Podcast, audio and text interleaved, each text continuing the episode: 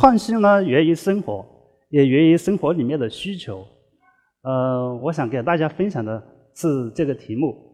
我们是农村出来的，在农村的大山里面，然后呢，呃，从小啊就看到火车从我们的面前过，就想出去。哎呀，外面的大山是什么样子？呃，在大山里面能出来怎么办？只有读书了。所以说还好，读书一路往下读，大学念计算机专业，然后呢，也就是列的是图形图像专业。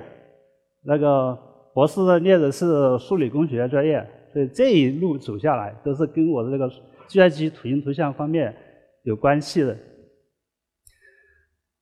那么我们看创新是来源于什么呢？我跟大家分享个小故事。其实我啊也不知道什么叫创新。当时呢，呃，在日本留学的时候呢，因为年龄大，二十七八了，父母在农村的时候这是大大龄青年了。大龄青年的话是父母就问你交不交女朋友啊？我说刚好啊，桃花运了，再来交一个女朋友。交了女朋友以后呢，就，但是呢，就是，如果父母又急着看，而如果说把它打印出来，然后寄成照片寄回来的话，那时间很长，怎么办呢？自己学资料专业的，那这个互联网啊，电子邮件兴起，发邮件吧。这样他就发邮件，发邮件呢，感觉有个问题，问题呢是啥呢？发了半天发不出去，外面吃了顿饭回来，还在那跑着还不动，而且发不出去了。但是呢，邮件是两兆，那个带宽呢，在国内这边是 IDSL，也就是十几 K 啊，二十几 K 啊，那个所生的猫慢慢拖拖也拖不住，想想怎么办啊？自己那个把这照片呢，你要把它。做的更小的话，那把拿给母亲看的话，他的这个农村啊又没有显示器，然后必须要打印出来。那打印出来，或者你以前就没有打印机打印照片，就是洗洗照片，一洗完了看不清楚了，也没用了。刚好想到这学自己学这个专业，能不能把它压缩小一点，然后呢得到一个高品质的这个照片信息。然后呢，拿到父母面前呢，冲印出来呢，还能看得清楚，那就用业余时间一直在琢磨这个东西，琢磨大半年，哎，终于出来了。那么我们就把这个图形啊，以呃，当然这是后面补的照，以前的是照片，大概是在以前就是一个五百万像素的，大概也就是在三到四兆之间。这个是 Mark 五 D Two 照的照片，十兆，十点零五兆。我们通过算法压完以后呢，变成了三十三 K，然后我们再拿去冲印，冲印出来以后拿回家，竟然看到一个这么大的、这么大一个照片，哎，挺满意。就这小的小的爱好啊，改变以后的那个呃走向。在这过程中，我在日立通信日立通信本部里面做了三年助理研究员，主要是做卫星图图像解析，卫星数据过来了，要对它进行分析。到时候那个。到了三年以后呢，我们的工作签证也到期了，那就有一个问题就出来了：你是要回国？回国干嘛呀？这回回来以后怎么办呀？你到日本那边去，你要留在日本的话，或加入他国籍的话，你要把你姓给改了，要改姓完了，父母肯定把我揍出来了，姓都不认了，不行了。所以说，我们就回来以后呢，要么进入科研所，要么进入大学。大家想想。我一个朋友啊，在档案局工作，他就告诉我，我们现在啊做数字化加工，但是数字化加工里面的文件比较大，比较大的话呢，我们现在面临很多的头疼的问题，你能跟我解决一下？刚看到你压的照片比较好，我说你拿个东西我看一看，拿什么呢？就拿一个这么一张图，工程图纸，按钮扫描，扫描完以后，他给我一个大小多大一百八十七兆。那用现有的技术呢，只转成 JPG 了。我们用 Photoshop 那个最低质量来压来转，我们转到成十二点四兆。这样的话也会出现个问题，就是十二点四兆对他们来说也比较大，也比较大的话，还是解决不了海量数据存储的压力。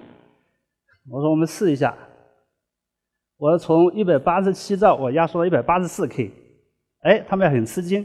他说你这个东西不在我们档案里面用，可能就不行了。为什么这么好的技术应该是档案最好最有切图了？他说你开公司啊，你就做档案压缩吧，图形图像压缩。这样情况下，我就把自己的职业规划、开公司的这个想法，直接就放到只盯着数字化档案馆去了。做完以后呢，我们可以放在我们手机上进行流看，又可以又可以把这个呃浏览的呃受众面又可以扩大了。那么它怎么实现的呢？我们看一下，以前我们接派的这种算法啊，它是每一个像素就是一个点阵，每个点阵就是比特，一个比特都是一个呃值，那么它里面的信息肯定是没法进行对对它进行再压缩了。我们能怎么办呢？我们能把空进来以后，对图形进行分析，用不同的压缩算法，然后呢，对空的区域用一个点阵进行用一个比特可以处理，然后周围呢再用数学模型的建立算法，把它的周围像素点呢，呃，记录到它的位置就行了，然后不断再扩延，所以我一个像素点可以记录它周围的信息，所以我们就把这个信息给压缩更小，格式出来以后，我们就仿照 PDF 来做，因为 PDF 是国际公认的归档。文件格式，它的多文多页结构啊，所有的东西我们就仿照它来做。然后我们再看看这个图呢，是我们 PDF 这个原始图形的七兆，我们在它的基础上再转成我们这里的格式是三百八十 K。这样的话，我们也打破了那个 PDF 长期的这种归档文字的一个垄断地位。呃，因正因为有了这些技术以后呢，我们客户。拿到了，非常对我们认可，然后我们就拿到了一个贵州省交警总队全省的数字化档案平台的项目，总共是三亿页。三亿页呢，它做什么呢？就把这些纸质的扫描，扫描完以后呢，呃，进行浏览跟查看。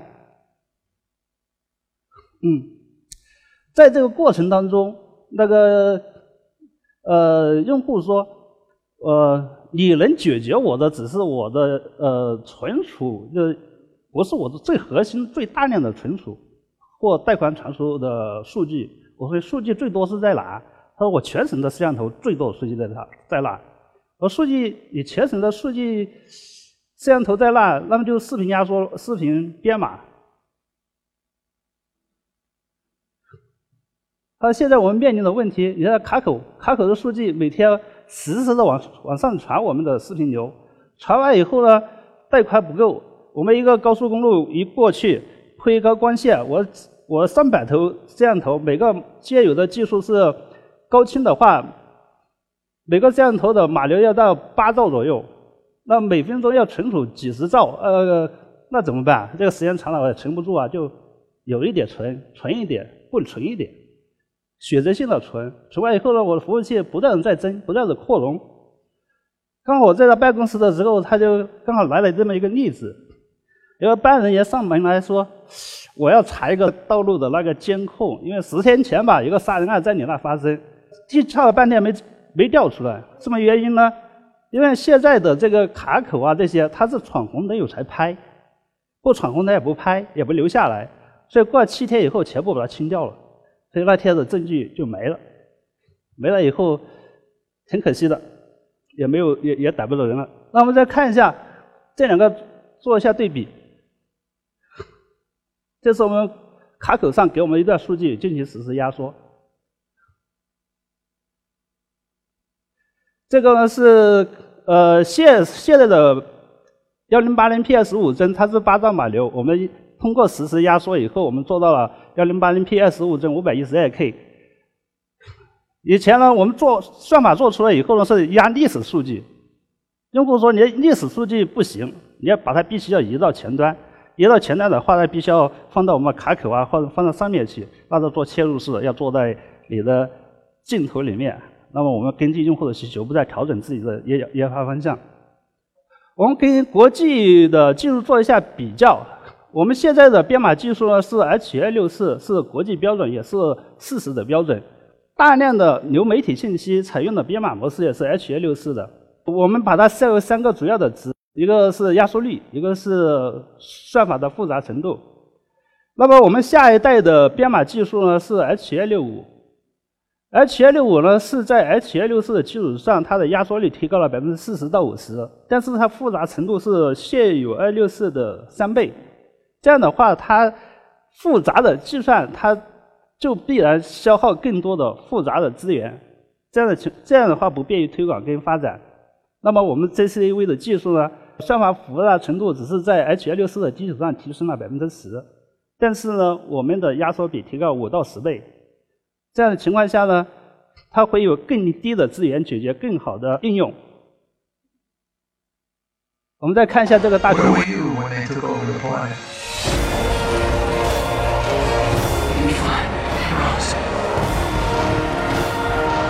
It's. I'm sorry, but it's over.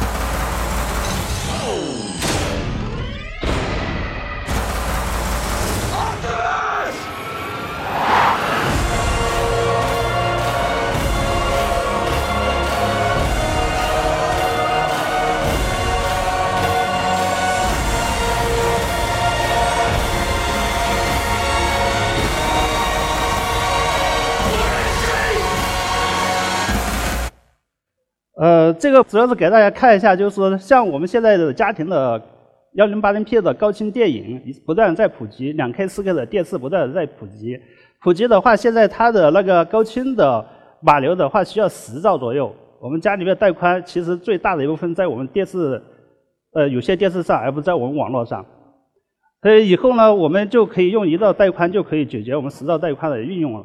这话的话，对以后对我们生活会产生什么影响呢？那么我们就可以做随时随地的做直播。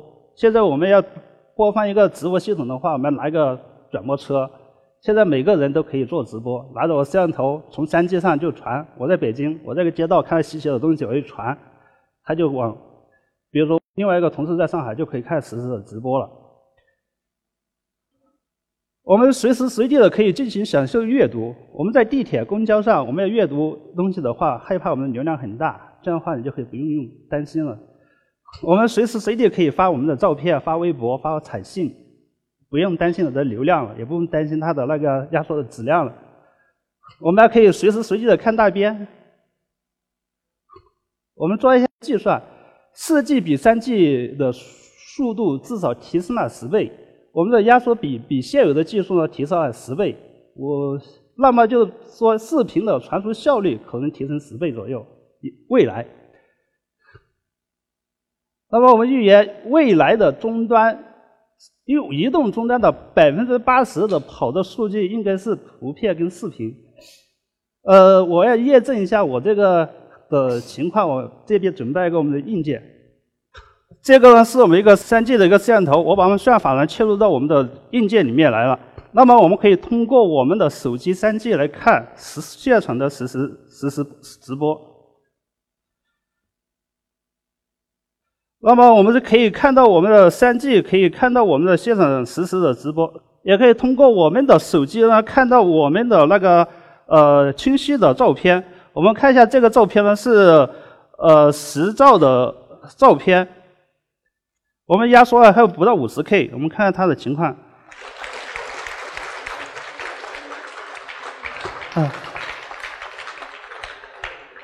那么这边呢，这个呢是我们一百八十七兆的图形工程图纸，我们压缩完以后一百八十四 K。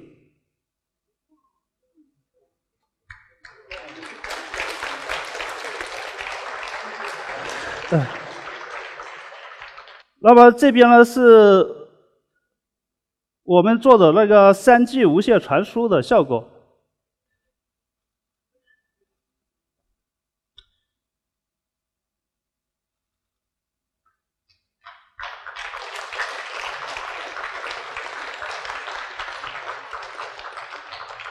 以后每个人我们就可以做直播，做这些处理了。呃，科技改变生活，科技服务社会。谢谢大家。